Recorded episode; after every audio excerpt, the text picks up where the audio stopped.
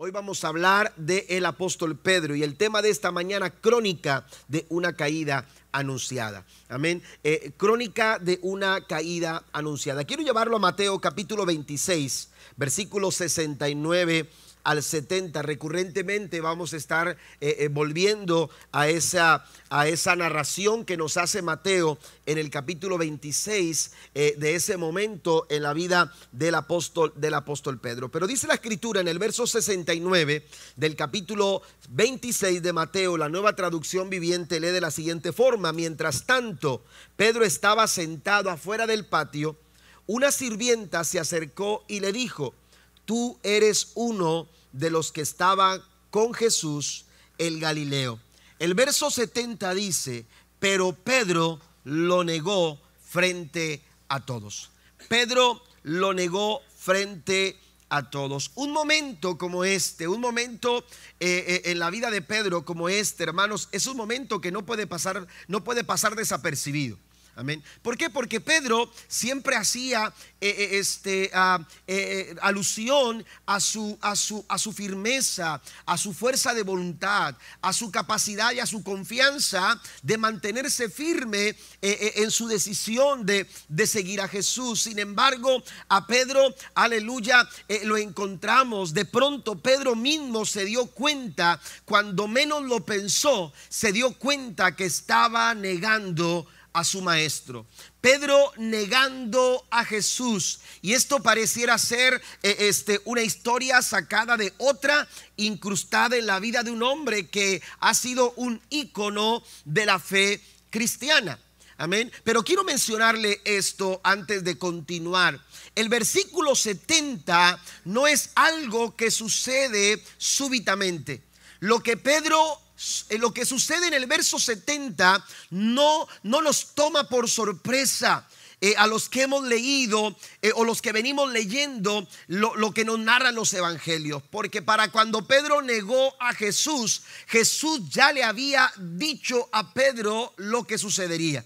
Jesús ya había, les había mencionado a sus discípulos de, los, de, los, de las situaciones tan difíciles que se venían venir. Pero antes de continuar, quiero que veamos un poco acerca del apóstol Pedro. El apóstol Pedro es una de las grandes figuras en la historia del Nuevo Testamento y, también de la iglesia en general. Pedro se vuelve un ícono de la fe cristiana y cuando se trata de describir a, este hombre, podemos señalarlo como un hombre de carácter, un hombre eh, eh, de carácter rudo, bastante impulsivo y muy atrevido en su fe. Cuando usted lee el libro de los hechos de los apóstoles, encontrará que Pedro es un líder de influencia.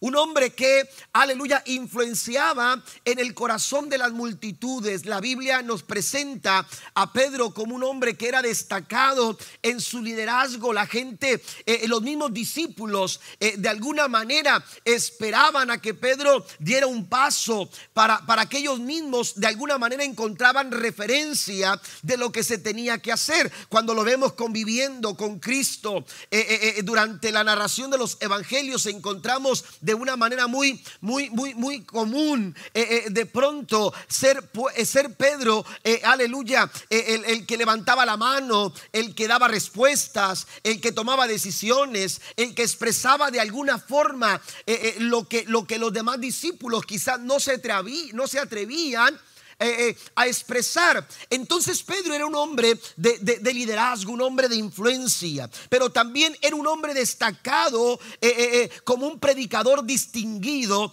en, la historia de la iglesia. entonces era un hombre que, que tenía una personalidad bastante, bastante imponente. Durante su ministerio, por ejemplo, lo vemos confrontar a una multitud después del día del Pentecostés confrontar a una multitud y llamándolos al arrepentimiento. Posteriormente encontramos a un Pedro, aleluya, que eh, eh, caminando con, con Juan rumbo a la iglesia o al templo, aleluya, se encuentran a un hombre que les pide eh, limosna y Pedro al darse cuenta de la situación le dice, no tengo oro, no tengo plata, pero lo que tengo que te doy. Y la Biblia dice que lo, lo levantó, aleluya, y aquel hombre que estaba paralítico se levantó brincando y saltando y alabando al Señor. Era un hombre que era usado tremendamente por el poder del Espíritu Santo que operaba, que operaba en él. Pero no siempre fueron las cosas así.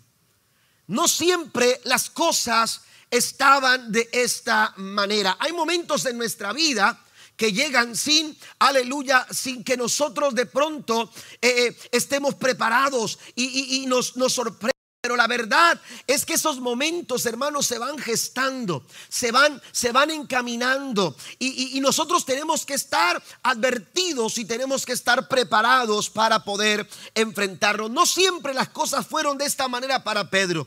Pedro también atravesó momentos amargos, de decepción, de sufrimiento. También lo vemos gritando desesperadamente al sentir cómo se hundía en medio de una mar agitada.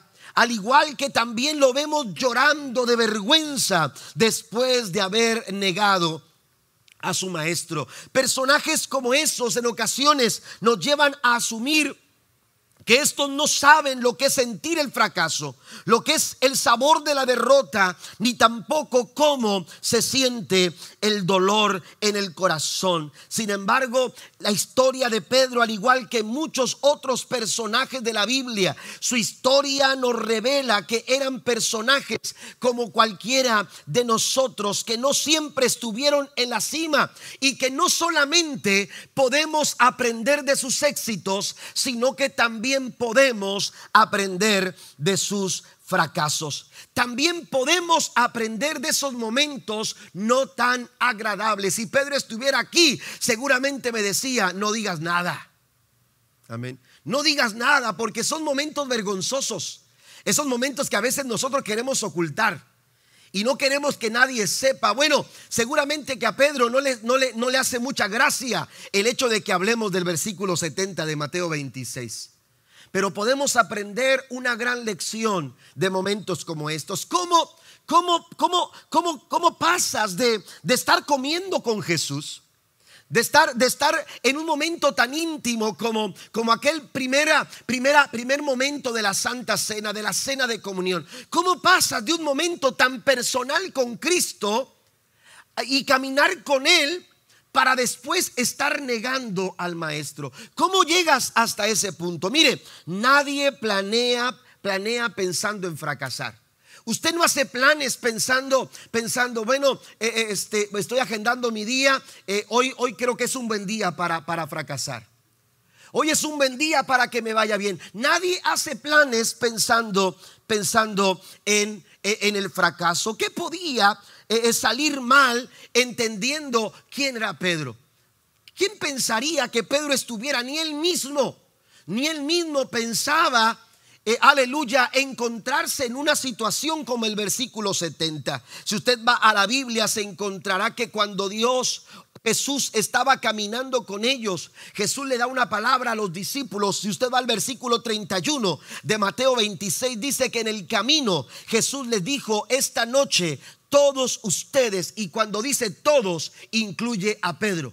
Amén. Cuando dice todos, está incluyendo a este discípulo al cual nos estamos refiriendo. Dice, todos ustedes me abandonarán, porque las escrituras dicen, Dios golpeará al pastor y las ovejas del rebaño se van a dispersar. Cuando Pedro escucha esto, hermanos, hay un conflicto con las palabras de Jesús. Jesús estaba aleluya, señalando a Pedro, estaba dirigiéndose a Pedro como se dirigía a Juan, como se dirigía a Jacobo o cualquiera otro de los discípulos. Pero eso para Pedro no era, no era, no era, no era, eh, no era fácil de asimilar, no era algo concebible. Él tenía una reputación delante de los discípulos cuando se trataba de firmeza, cuando se trataba de decir quién era, quién era el hombre atrevido, el, de carácter, el fuerte, eh, eh, el, que se mantenía mantenía firme, todos señalaban a Pedro. Así que cuando escucha a Jesús decir, ustedes van a salir huyendo y me van a abandonar en el momento de mayor dificultad, Pedro quiso hacer una aclaración. Pedro quiso aclararlo y dice el versículo 33, Pedro declaró, aunque todos te abandonen, yo jamás te abandonaré. Así que vamos a hacer diferencias y vamos a dejar en claro que Juan puede salir corriendo, que, que, Jacobo puede salir corriendo, que todos aquellos otros discípulos pueden salir huyendo, pero yo no te voy a abandonar, yo me mantendré cerca de ti, yo no voy a soltarte, yo no voy a dejarte, yo no te voy a abandonar. Escuche, estas son palabras de Pedro a Jesús. Pedro entró en conflicto con la idea que Jesús les presentó con, el pensamiento de Jesús, pero para sorpresa. Y aunque quizás Pedro no lo veía venir, la Biblia sigue diciendo en el verso 34, te aseguro, le contestó Jesús, que esta misma noche, antes de que el cante el gallo, me negarás tres veces. El fracaso no llega súbitamente. Amén. Esos momentos de derrota, esos momentos de fracaso, el fracaso, hermano, tenemos que estar apercibidos. Y, la historia de Pedro nos enseña algunos factores que van contribuyendo a, aleluya, para que nuestro camino termine en fracaso. Y tenemos que identificarlos. Y de eso se trata en esta mañana.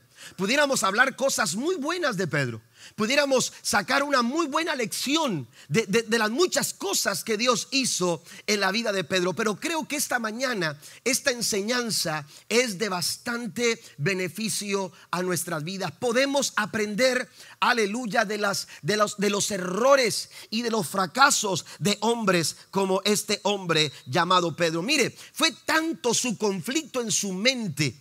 Fue tanta su preocupación, hermanos, por su imagen, por su ego, por su, por su personalidad. Fue tanta su preocupación que mire lo que sigue diciendo el verso 35 del capítulo 26. No insistió Pedro. Ya Jesús le había dicho, mira Pedro, no solamente me vas a abandonar, no solamente me vas a dejar solo, sino que también me vas a negar. Antes de que el gallo cante, me vas a negar tres veces. Pero muy a pesar de que Cristo le estaba diciendo, aleluya, lo que iba a suceder, Pedro dice, no, insistió Pedro, aunque tenga que morir contigo, jamás te negaré. Y dice que los demás discípulos, note la influencia de Pedro, los demás, nadie había dicho nada hasta este momento. Los demás discípulos juraron lo mismo.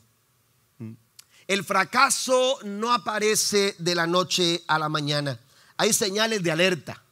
Hay indicativos, indicadores, hermanos, que nos, que nos advierten que debemos identificarlos. Las cosas parecían estar bien. Pedro tenía toda la confianza como para decir, me mantendré firme. Pero la Biblia dice en el verso 70, aleluya, que Pedro negó a Jesús. ¿Cuáles son esos factores? ¿Cuáles son algunos factores que contribuyen hacia el fracaso? El primer factor, número uno, es el factor del orgullo el corazón orgulloso, cuando el orgullo toma lugar en nuestros en nuestros corazones. El primero de los factores que llevaron a Pedro a llorar por su fracaso es precisamente el orgullo. El orgullo es definido como el exceso de estima hacia uno mismo y hacia los propios méritos por los que la persona se cree superior a los demás, al punto incluso de tratar a otros con indiferencia o como si no fueran como si no fueran dignos. Mire, el orgullo es un factor, aleluya, que, que, que, que, conduce el corazón de las personas al fracaso. ¿Por qué? Porque nos incapacita a la hora de reconocer nuestros errores. Y como no tenemos la capacidad de reconocer que nos equivocamos, el orgulloso está tan, tan, eh, tan, atento a sus logros, tan atento a su alcance, tan atento a su capacidad, tan seguro en sí mismo que no es capaz de ver eh, los errores eh, eh, a las personas que daña, no, no, no, no, no se da cuenta de lo que está pasando. ¿Por qué? Porque está tan pendiente de, de, sí mismo, de sus logros y de su capacidad, que no es capaz de reconocer cuando falla. Y por ende, por como consecuencia, hermanos, al no reconocer sus errores, es incapaz de enmendarlos. Es incapaz de darle, de darle solución. Por eso tenemos que, aleluya, eliminar de nuestro corazón cualquier actitud orgullosa. El orgullo en todas sus formas. Y cuando hablo de todas sus formas, estoy refiriéndome eh, eh, a la arrogancia, a la autosuficiencia, a la altivez, a la soberbia y pudiéramos señalar algunas otras características, aleluya, que nos hacen eh, que nos hacen ver, aleluya, o son síntomas de un corazón, de un corazón orgulloso. El orgullo se vuelve uno de los mayores obstáculos a la hora de querer lograr algo de parte del Señor. Y entonces lo que hace el orgullo es interponerse en el camino del hombre hacia la realización de los planes y de los propósitos del Señor. Es como una gran piedra. El orgullo se vuelve una gran piedra y entonces no nos permite avanzar, no nos permite caminar hacia lo que Dios quiere hacer con nosotros. Cuando hay orgullo en el corazón, eh, eh, eh, en nuestras vidas, en nuestras relaciones se van a dañar. Dios no va a cumplir su propósito o, no, no, no podrá realizar su plan en nuestra vida matrimonial, en nuestra vida familiar, en la vida, en nuestras relaciones de amistad, en nuestras relaciones laborales, dentro de la iglesia no lograremos. ¿Por qué? Porque siempre habrá algo, aleluya, que se está interponiendo. Y eso es el orgullo. Cuando nuestras actitudes, cuando en nuestras conversaciones, cuando en nuestra forma de conducirnos y de tratar a las personas, hermanos, manifestamos orgullo, eso va a ser un impedimento. Dios no logrará cumplir su propósito en nuestras vidas. Mire, pongamos un ejemplo, cuando hay orgullo eh, eh, eh, y, estamos nosotros orgullosos, queriendo, queriendo, tratando a las personas con orgullo, desde una perspectiva orgullosa. Mire, Dios, Dios nos conecta con las personas indicadas para lograr un plan. Es lo que se conoce conexiones, conexiones divinas. Amén. Conexiones que vienen de Dios. Dios te quiere conectar con alguien en tu trabajo, pero tu orgullo no lo permite. Y entonces no puede desarrollar Dios lo que quiere hacer contigo porque hay un orgullo de por medio. Dios te quiere conectar con esas personas que te van a bendecir o a las cuales tú vas a bendecir o con las que tú vas a hacer equipo, pero es imposible y eso a veces se refleja dentro de la iglesia. Dios quiere levantar ministerios, Dios ha repartido dones espirituales, pero hay orgullo en el corazón y entonces, ¿qué sucede? No se puede cumplir el plan de Dios. ¿Por qué? No porque Dios no quiera, sino porque hay un orgullo de por medio. El orgullo se vuelve una, un obstáculo aleluya, que no nos permite avanzar hacia la realización de los planes y de los propósitos del Señor. Fue precisamente el orgullo en el corazón de Pedro lo que no le permitió recibir con humildad lo que Cristo le estaba diciendo. Si él hubiera recibido con humildad las palabras de Jesús, mira Pedro, aleluya, entiendo, llega un momento en, en tu vida porque Dios conoce, la Biblia dice, Él sabe que somos polvo, Él conoce tu condición, Él sabe tus capacidades, pero también sabe tus limitaciones. Él sabe que en momentos, eh, eh, tras, eh, momentos importantes hay, hay momentos en que, en que somos expuestos en nuestras debilidades, pero aún en medio de nuestras debilidades, cuando somos humildes, Él nos hace saber que nos basta su gracia, porque su poder se perfecciona en medio de nuestras debilidades. Den un aplauso fuerte a nuestro Dios. Todas esas incapacidades Dios las conoce. Todas esas situaciones que te hacen sentir quizás eh, incapaz de realizar alguna situación, Dios las conoce. Pero sucede que con Pedro, Pedro no tomó con humildad las palabras de Cristo, sino que dio lugar al orgullo. Y entonces dijo, no, Señor, cualquiera te puede abandonar, pero yo estaré presente. Y Jesús le dijo, mira Pedro, va a llegar un momento en que me vas a negar. Dijo, Señor, si es necesario hasta la muerte estaré contigo. ¿Qué dice la Biblia acerca del orgullo? El orgullo, según el capítulo 16 de Proverbios, verso 18, dice, el orgullo va delante de la destrucción y la arrogancia antes de la caída. Amén. Para cuando llega el fracaso, el verso 70 no llegó súbitamente. El verso 70 de Mateo 26 no aparece simplemente como un accidente o una casualidad. Amén. El verso 70 se venía gestando porque había un corazón orgulloso. No sé si me explico. Pero ese versículo 70, cuando señala que Pedro negó a Jesús, hermanos, se venía gestando porque Pedro había ya dado rasgos, aleluya, y actitudes orgullosas en su corazón. Usted recuerda cuando Cristo le quiere lavar los pies a los discípulos. Jesús, aleluya, está dispuesto, el maestro, el Señor, su amo, está dispuesto a lavarle los pies a sus discípulos y cuando Pedro ve esto dice, Señor, eh, esto no es posible, ¿Cómo, ¿cómo tú vas a lavarme los pies? Yo soy quien te debe lavar los pies. Oiga, ¿de dónde sale ese pensamiento? De un corazón, hermanos, que, que, entiende que, que un Señor no puede servir a su siervo, que hay que hay diferencias, amén, que hay diferencias de trato, diferencias de posición. Y entonces dice, un señor no puede rebajarse a lavarle los pies a, un, esclavo, a un siervo.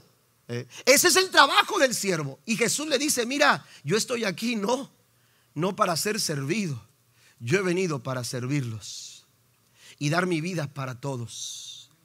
Desde esa perspectiva Jesús estaba enseñando humildad Cosa que en la cabeza de Pedro, hermanos, todavía había conflictos. Y entonces él decía, yo te tengo que lavar los pies a ti. Jesús le dice, mira, si no, si no te lavo los pies. Amén. No era que lavar los pies, porque de pronto hay gente que confunde, no me tengo que lavar los pies para entrar al cielo. No, no, no, no, no. Esa no es la idea. Amén. Lo que Jesús quería enseñar es humildad, corazones sencillos, corazones sencillos, si tú no eres parte de este momento de humildad, tú no puedes tener parte conmigo. Si tú no cambias esa perspectiva, ese pensamiento, esa idea, aleluya, que, tienes dentro de tu mente y de tu corazón, esa idea orgullosa, si tú no cambias eso, tú no puedes tomar parte de lo que, de lo que yo voy a estar por hacer. Y entonces Pedro dice, bueno Señor, no me laves solamente los pies, lávame completamente. Den un aplauso fuerte a nuestro Dios. El orgullo va delante de la destrucción. Para cuando llega la destrucción, para cuando llega el verso 70, para cuando llega el fracaso, el orgullo ya pasó, ya pasó por ahí. Amén. Ya pasó caminando. El orgullo ya hizo camino, ya hizo sendero. Por eso tenemos que atender a la palabra de Proverbios, que no solamente una, sino varias veces, como en el capítulo 18, versículo 12, la altivez precede a la destrucción. Para cuando llega el fracaso, el orgullo, hermano, ya hizo camino. Por eso es importante que nosotros reconozcamos cualquier actitud de orgullo, porque el orgullo es peligroso, porque el orgullo atenta, aleluya, con nuestro bienestar, con nuestra, aleluya, seguridad, atenta, aleluya, eh, eh, eh, contra los planes de Dios que Él quiere realizar en nuestra vida. Elegir el orgullo es prepararse para la caída. Un escritor español de los años 1500, Francisco de Quevedo, dijo lo siguiente, la soberbia nunca baja de donde sube, pero siempre cae de donde subió. Amén. Tenemos que tener cuidado porque, porque hay peligro en el orgullo. Yo quiero mencionar algunos peligros, mencionar tres peligros. Tres peligros del orgullo. Número uno, el orgullo nos ciega. El orgullo trae ceguera, no nos permite ver, actuar y decidir con claridad. No podemos nosotros, aleluya, ver las cosas como, como, como realmente son. Estamos cegados. Ciega nuestra mente ciega nuestro pensamiento, ciega nuestra, nuestra, nuestros ojos y no podemos ver con claridad. Por eso, aleluya, es peligroso porque el orgullo trae ceguera a nuestras, a nuestras vidas. Cuando leemos eh, Proverbios 16, versículo 18 y 18, versículo 12, encontramos que detrás del orgullo, en el contexto de lo que, de lo que se está eh, hablando, se refiere a una actitud arrogante que se manifiesta como independencia de Dios. Mire, ¿a qué grado de ceguera nos lleva el orgullo que nos hace no solamente decir, no te necesito a ti, yo tengo lo que necesito para darle solución a mi vida, para resolver mis problemas, para enfrentar la vida, no necesito a nadie, sino que ese, ese, ese orgullo nos lleva a decir que tampoco necesitamos a Dios. Por eso cuando el proverbista dice que la altivez o el orgullo preceden a la destrucción. Hermano, no está diciendo porque no, no pediste ayuda a tu vecino, no, por, no, no, no, vas a, caer en la destrucción porque, porque, porque no, no, fuiste capaz de buscar eh, otra alternativa al lado de quien esté contigo. No, e, ese nivel de destrucción viene porque, porque has declarado una independencia de Dios. Por eso cuando hablamos de, este, de esta sociedad, en la, en la que vivimos, hermanos, estamos hablando de una sociedad orgullosa. ¿Por qué? Porque no reconoce su necesidad de Dios. Y cuando el hombre no reconoce que necesita a Dios, está desarrollando una actitud de orgullo o es porque ha desarrollado una actitud de orgullo en su corazón. Están ciegos, no ven con claridad. ¿Sí? No ven con claridad. ¿Y qué sucede cuando no ves con claridad? Tus decisiones van a ser incorrectas tus decisiones es como aventar una moneda, una moneda al aire. ¿sí? Tus decisiones van a ser al azar porque no tienes, no tienes la claridad, no tienes, aleluya, eh, eh, eh, no, no, has visto con claridad el camino que debes de tomar. Y entonces tus decisiones están sobre esa base de ceguera. Tu, tu, forma de actuar y de conducirte, aleluya, va a ser equivocada, va a ser errónea. Y es lo que estamos viendo en nuestra sociedad. Nuestra sociedad dice a lo bueno, a lo bueno malo y a lo malo bueno. Nuestra sociedad acepta que las redes sociales son las que dictan que está bien y que está mal. ¿Me entiende? Entonces estamos, estamos ah, eh, viviendo tiempos donde, donde, aleluya, los corazones orgullosos están dando paso, hermanos, aleluya, a, malas decisiones, eh, eh, a, malos estilos de vida, a malas conductas. Es, mi esposa y yo este, ah, ah, mencionábamos este un caso de una fotografía de que, de que están, no sé, en Marte salió una noticia de que habían encontrado algo y casi casi decían que era una bacteria y, ponían una fotografía que decía, eh, encontraron vida en Marte. Y luego al lado estaba una foto donde estaba un, embrión en el cuerpo de, un, bebé en el cuerpo de su, de su mamá, en la matriz de su mamá. Amén. y irónicamente decían, es un feto, es, no, no, no, no lo reconocen como, como persona. Amén. A una bacteria dicen esto es vida. Y a un feto dicen, deshazte de él si tú quieres. No, no, no. esa es la sociedad en la que vivimos. No hay congruencia. Amén. Pero ¿por qué? Porque hay ceguera. Y cuando hay ceguera se toman malas decisiones. Y cuando hay ceguera de este tipo, hermanos, aleluya, no se puede caminar como se debe. Proverbios capítulo 3, versículo 7 dice, no te dejes impresionar por tu propia sabiduría. En cambio, teme al Señor y aléjate del mal. El temor a Dios, hermanos, aleluya, demuestra humildad de corazón. Otro peligro es el orgullo. Es la raíz debajo del pecado. Todo pecado, hermanos, aleluya, nace de una raíz orgullosa. Usted ve una planta y dice, mira, mira qué bonita, está creciendo, está dando flores. Bueno, usted ve la planta, pero no ve la raíz. Usted puede ver una planta que está secando, ok, está viendo lo exterior, pero no está viendo lo que está dentro. Bueno, en todo pecado, todo pecado, hermanos, aleluya, tiene como raíz el orgullo. Satanás mismo fue expulsado de el cielo, de, ese lugar, hermanos, aleluya, eh, fue expulsado precisamente por su orgullo por el orgullo y su soberbia en su corazón. Él se sentía Dios, quería ser Dios. Como diciendo, no necesito a, a Dios. Y el orgullo, hermano, lo que hace es eso El orgullo nos lleva, aleluya, a elegir nuestros propios caminos a elegir, aleluya, nuestros propios caminos. Cuando usted va al huerto del Edén, eh, eh, eh, leyendo lo que dice Génesis al principio, se encontrará que tanto Adán y Eva tomaron decisiones, hermanos, aleluya, equivocadas. ¿Por qué? Porque tenían como base un corazón orgulloso. La Biblia dice que la serpiente astuta les dijo a Adán y a Eva, lo que sucede es que Dios sabe que el día que ustedes coman de ese árbol, esa fruta, ustedes van a ser igual que Él. Y oiga, cuando supieron eso, despertó en su corazón una actitud de orgullo y entonces dieron ese paso y entonces actuaron como no debían. La base de todo pecado es el orgullo. Persona orgullosa sigue su propio camino. La, persona orgullosa decide el camino que tiene que tomar. Pero ¿qué sucede con los humildes?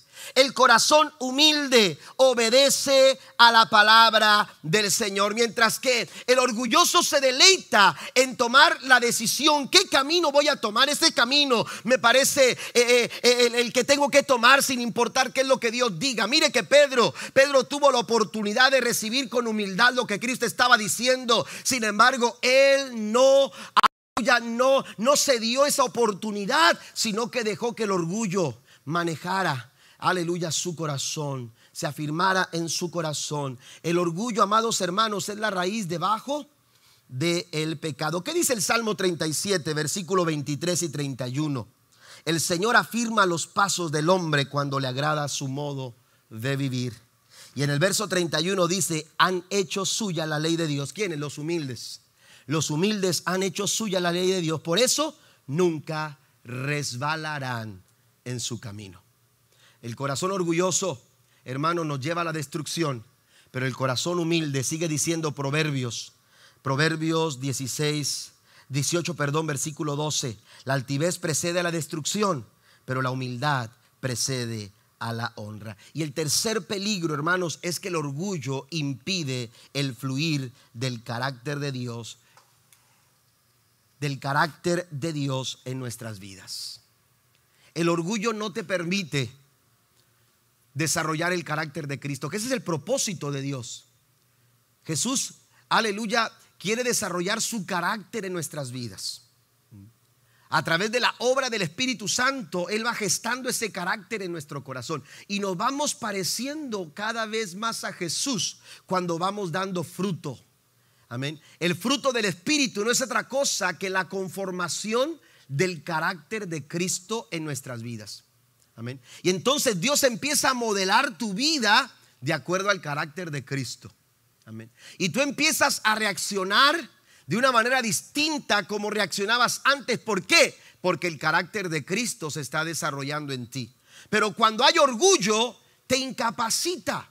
El orgullo no permite el fluir del carácter de Jesús eh, eh, en tu vida. Amén. ¿Por qué? Porque se opone a Dios. El orgullo se, opone a Dios. Mire lo que dice el, versículo eh, número, número 6 y 7 de Santiago capítulo 4. Dice, aleluya, eh, eh, dice, y Él da gracia con generosidad, como dicen las escrituras. Dios se opone a los orgullosos, pero da gracia a los humildes. El carácter de Cristo no se puede desarrollar en ti cuando hay una actitud de orgullo en tu corazón porque ésta se opone a Dios se opone a la obra de Dios en tu vida y tú quieres crecer y tú quieres avanzar en tu fe y tú quieres desarrollar eh, eh, capacidades espirituales en tu vida y quieres que el Espíritu Santo te dirija, pero cuando hay orgullo en el corazón, no es posible.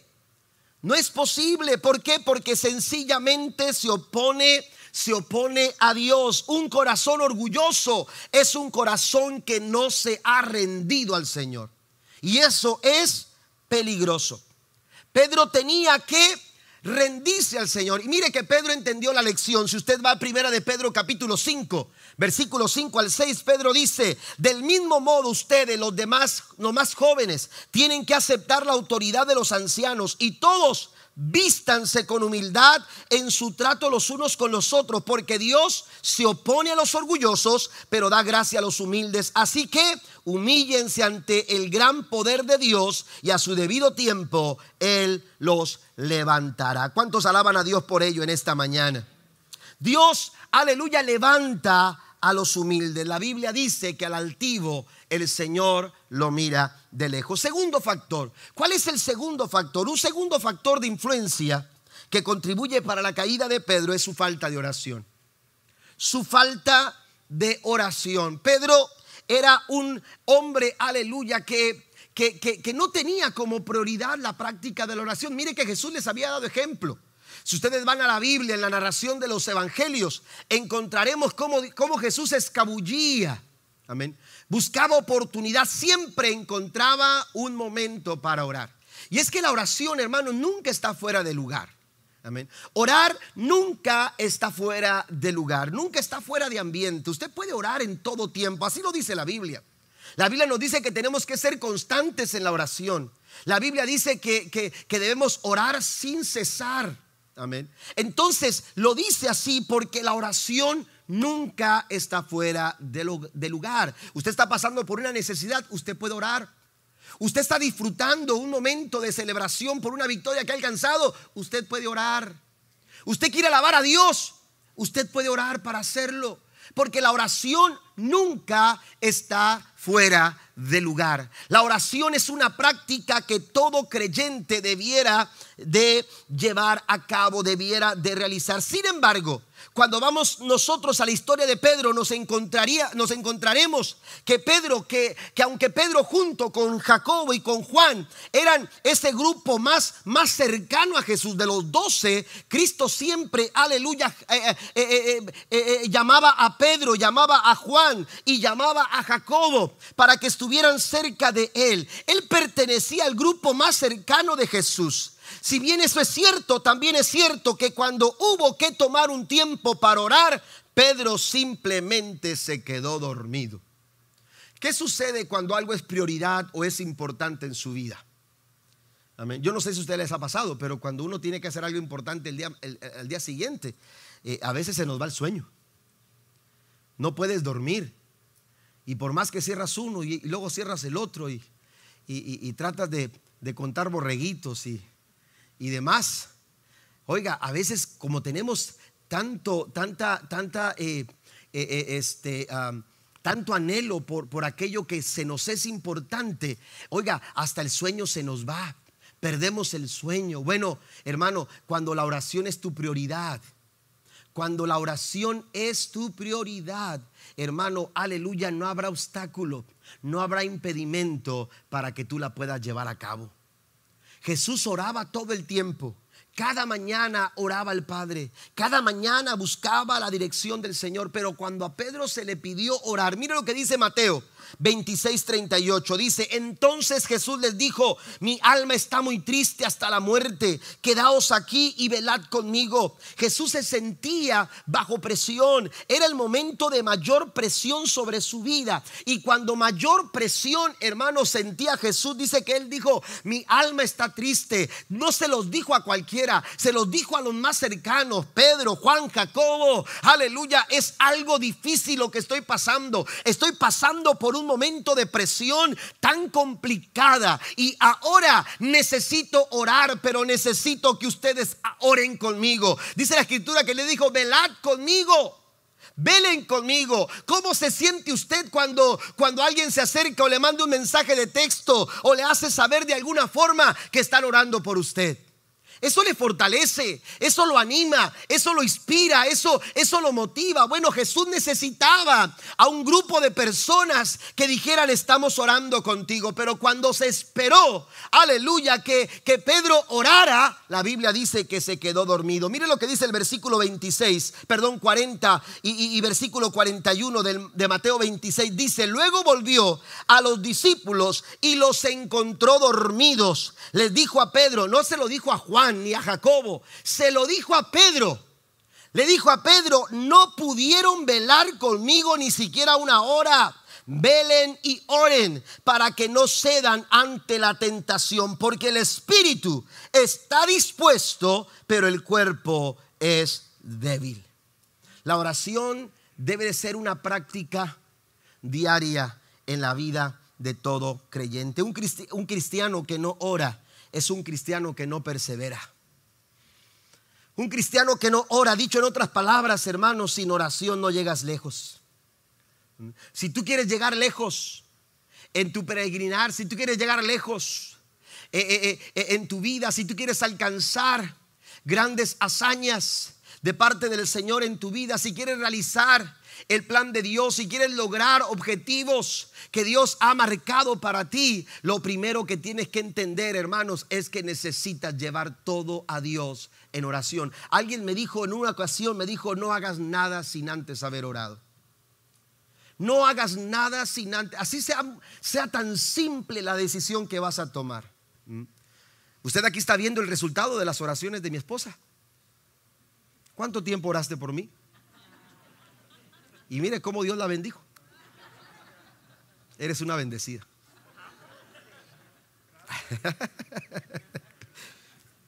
Pero toda decisión, amén, toda decisión, toda situación, toda circunstancia, Filipenses capítulo 4, versículo número 6, en toda ocasión, dijo Pablo, en toda ocasión usted y yo tenemos que orar, porque si no oramos estamos caminando, hermanos, por caminos peligrosos. No llegaremos muy lejos si no hacemos de la oración nuestra prioridad. Mire lo que dice Pablo, Colosenses capítulo 4, versículo 2 en adelante. Dedíquense a la oración como con una mente alerta, porque la oración te ayuda a estar alerta. Un corazón agradecido. Oren también por nosotros para que Dios nos dé muchas oportunidades para hablar de su ministerio, de su misterioso plan acerca de Cristo.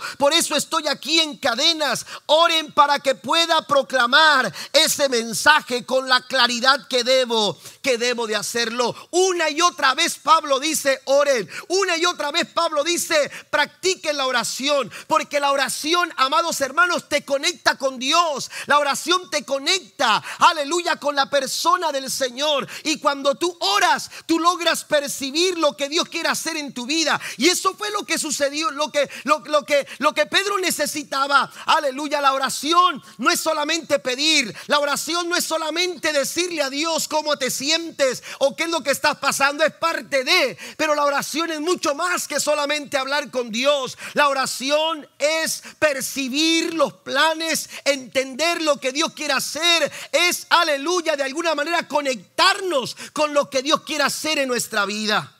Una persona que no ora, aleluya, no está conectada con los planes de Dios. No logra conectarse. Si usted va a Mateo capítulo número 16, encontrará que Cristo caminaba con sus discípulos. Y el verso número 21 dice, y a partir de entonces Jesús empezó a decir claramente a sus discípulos que era necesario que fuera a Jerusalén y que sufriría muchas cosas terribles a manos de los ancianos, de los principales sacerdotes y de los maestros de la ley religiosa. Lo matarían, pero al tercer día resucitaría. Mire, Jesús les estaba diciendo algo inevitable viene, va a suceder. Pero dice el versículo 22, entonces Pedro lo llevó aparte y comenzó a reprenderlo por, decir semejantes cosas. Mire, qué falta de percepción espiritual. Pedro no entendía lo que Cristo estaba diciendo y, y mucho menos entendía lo que Cristo estaba por hacer. ¿Mm? Cuando Jesús le dice, voy a pasarla mal en Jerusalén, me van a tomar, me van a llevar a la muerte, pero no se preocupen, voy a resucitar. Pedro no entendió nada. Amén. Pedro no entendió nada, sino que, aleluya, él se acercó con Jesús, dice que lo tomó, según los, los, eruditos, los teólogos dicen que, que lo tomó y lo llevó aparte.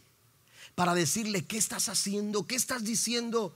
Que esto no te acontezca, que esto no te suceda. Parecía una preocupación, hermanos, aleluya, eh, eh, eh, una, una, una, una, preocupación noble. Sin embargo, lo que estaba evidenciando Pedro era su falta de percepción espiritual. Si usted sigue leyendo, dice la escritura que Pedro dijo, Dios nos libre, Señor, dijo, eso jamás te sucederá a ti. Oiga, cuando, cuando, cuando leemos con claridad, cuando entendemos lo que Pedro está diciendo, hermano, no solamente leer la letra, sino entender lo que Pedro estaba tratando, aleluya, de, de lo que Pedro estaba proponiendo, hermanos, aquí está eh, el peligro, porque Pedro estaba diciendo, no, no vamos a permitir que tú mueras. ¿Sabe lo que eso representa?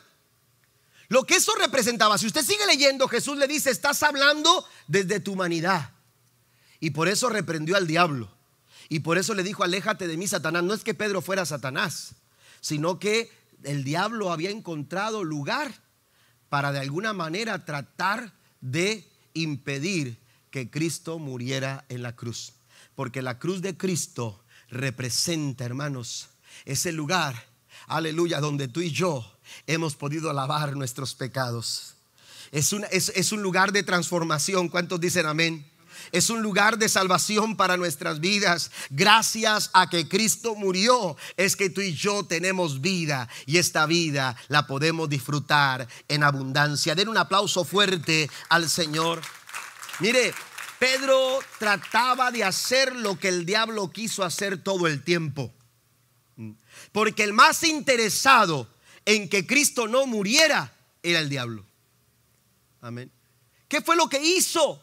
Persiguió a los padres de Jesús para que Cristo no naciera. Quiso interceptarlo mucho antes de su nacimiento y cuando nació desató una persecución y una mortandad, una matanza de niños eh, eh, eh, inocentes, dos años para abajo. Todos los niños nacidos de dos años para abajo necesitan ser sacrificados. Herodes desplegó, hermanos, esta artimaña del diablo porque su intención era acabar con el Hijo de Dios.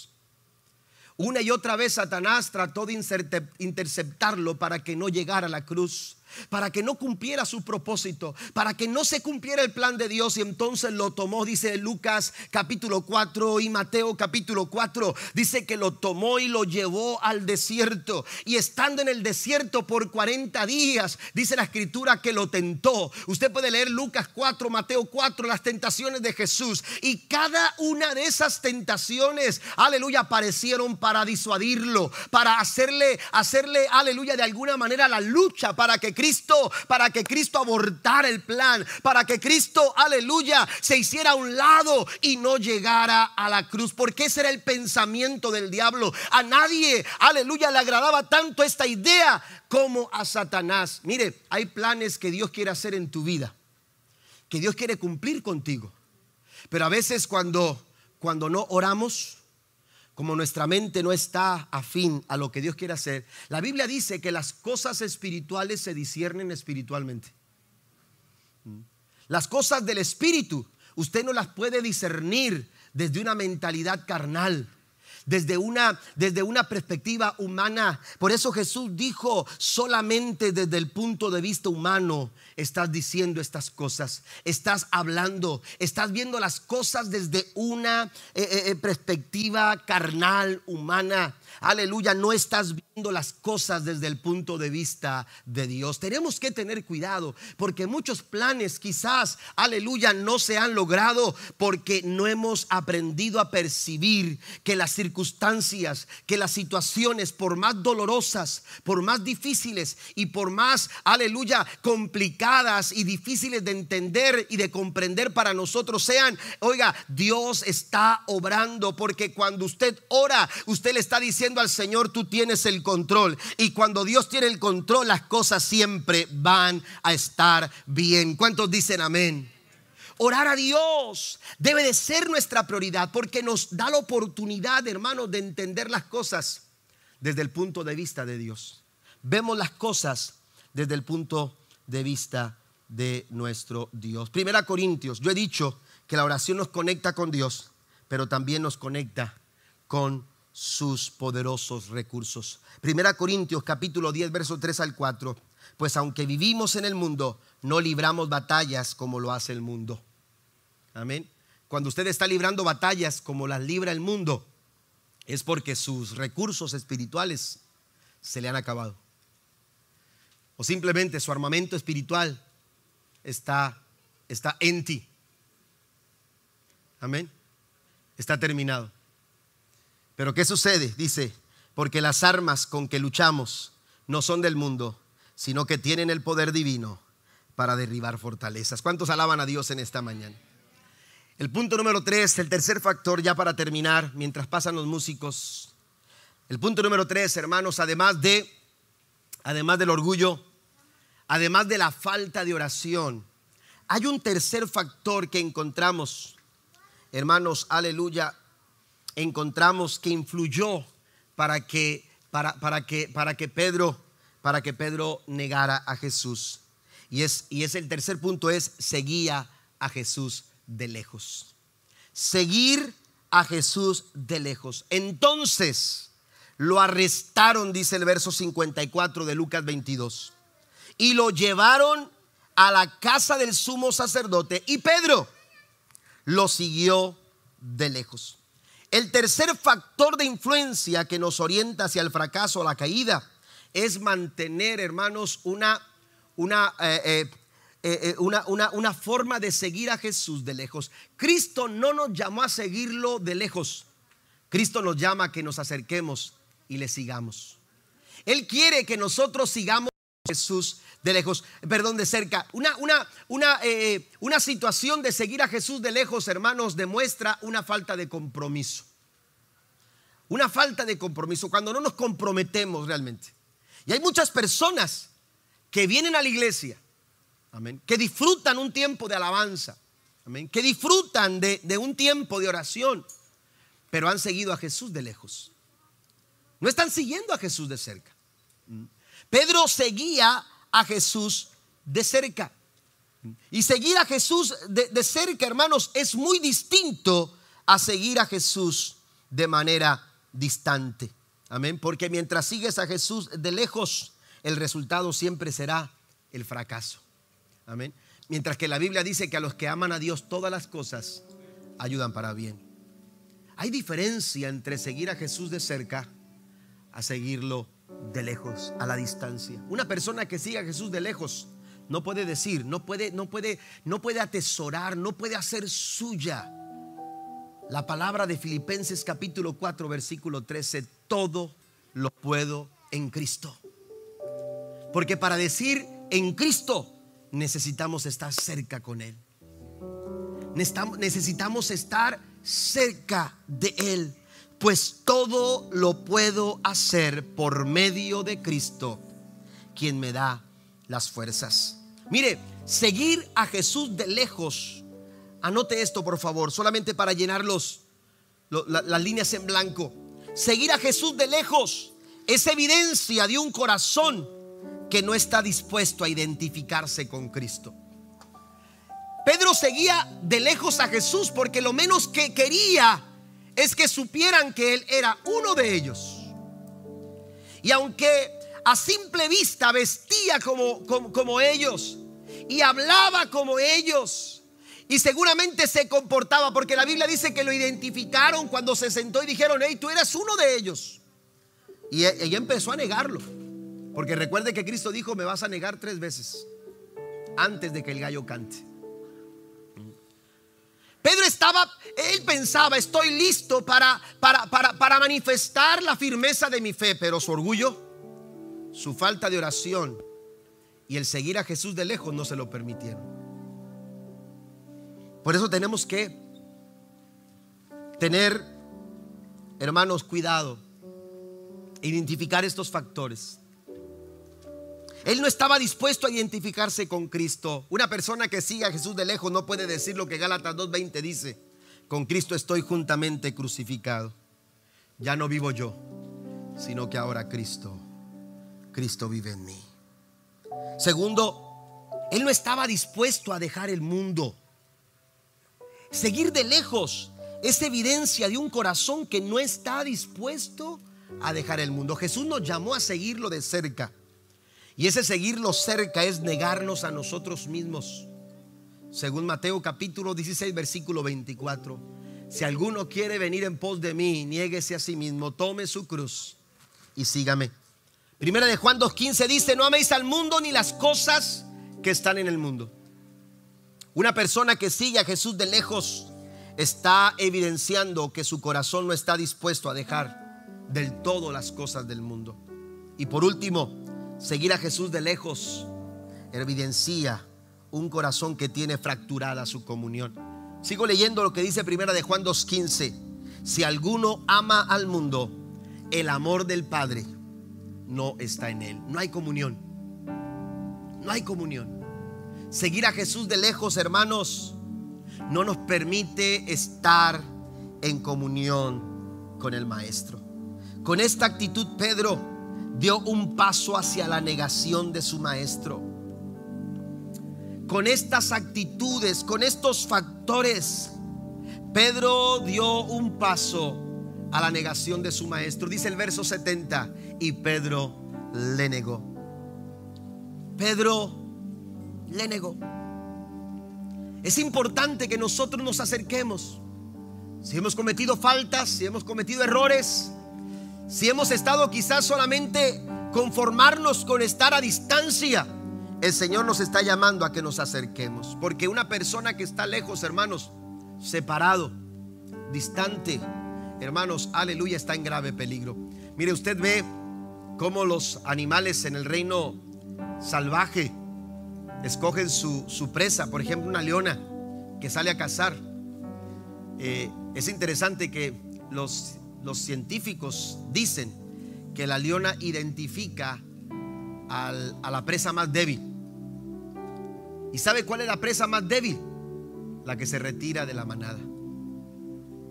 La que se aleja. Y cuando ellos identifican que una, de, de, las presas que están observando se empieza a alejar, entonces la leona empieza a ejecutar su plan y se van sobre de ella.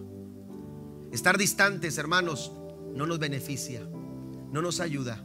Dios quiere y dice, yo quiero que se acerquen. Dios quiere que nosotros vengamos a Él. Si alguno de ustedes quiere ser mi seguidor, tiene que abandonar su propia manera de vivir, tomar su cruz y seguirme. Póngase de pie conmigo, por favor, en esta mañana. Permítame decir lo siguiente, porque porque si bien estamos estudiando un momento, un momento en el que quizás Pedro, del cual Pedro se avergonzaría, lo cierto es que la historia de su fracaso no terminó ahí. ¿Sabe que la historia del fracaso de Pedro no terminó cuando negó a Jesús? La historia de su fracaso continúa. Continúa en Juan capítulo 21, cuando mientras ellos estaban por allá pescando, y sin haber logrado nada, de pronto alguien dice a lo lejos, allá en la orilla hay alguien, se me hace que es Jesús. Dice la escritura que cuando Pedro escucha eso se avienta al agua y comienza a nadar para, para estar donde estaba Jesús. Pero la historia dice que Jesús los invita a, volver a, a, lanzar las redes como en aquel momento en Lucas capítulo 5 les había dicho la primera vez que lo hicieran. Como que la historia se volvía a, repetir. Y entonces que cuando lanzaron la red, levantaron una gran multitud de peces. Y entonces Jesús le dijo, traigan un poco de esos peces para cocinarlos y comer y compartir. En ese momento, hermano, la historia del fracaso de Pedro cambió. Porque no terminó, no terminó en el versículo 70 de Mateo 26. Esta historia continuó cuando estuvo de frente con Jesús y Jesús cerca de él le dijo, ¿me amas?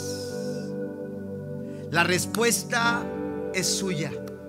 La respuesta es de cada uno de nosotros. Usted y yo, aleluya, tenemos que responder a esa misma pregunta que un día Jesús le hizo a Pedro.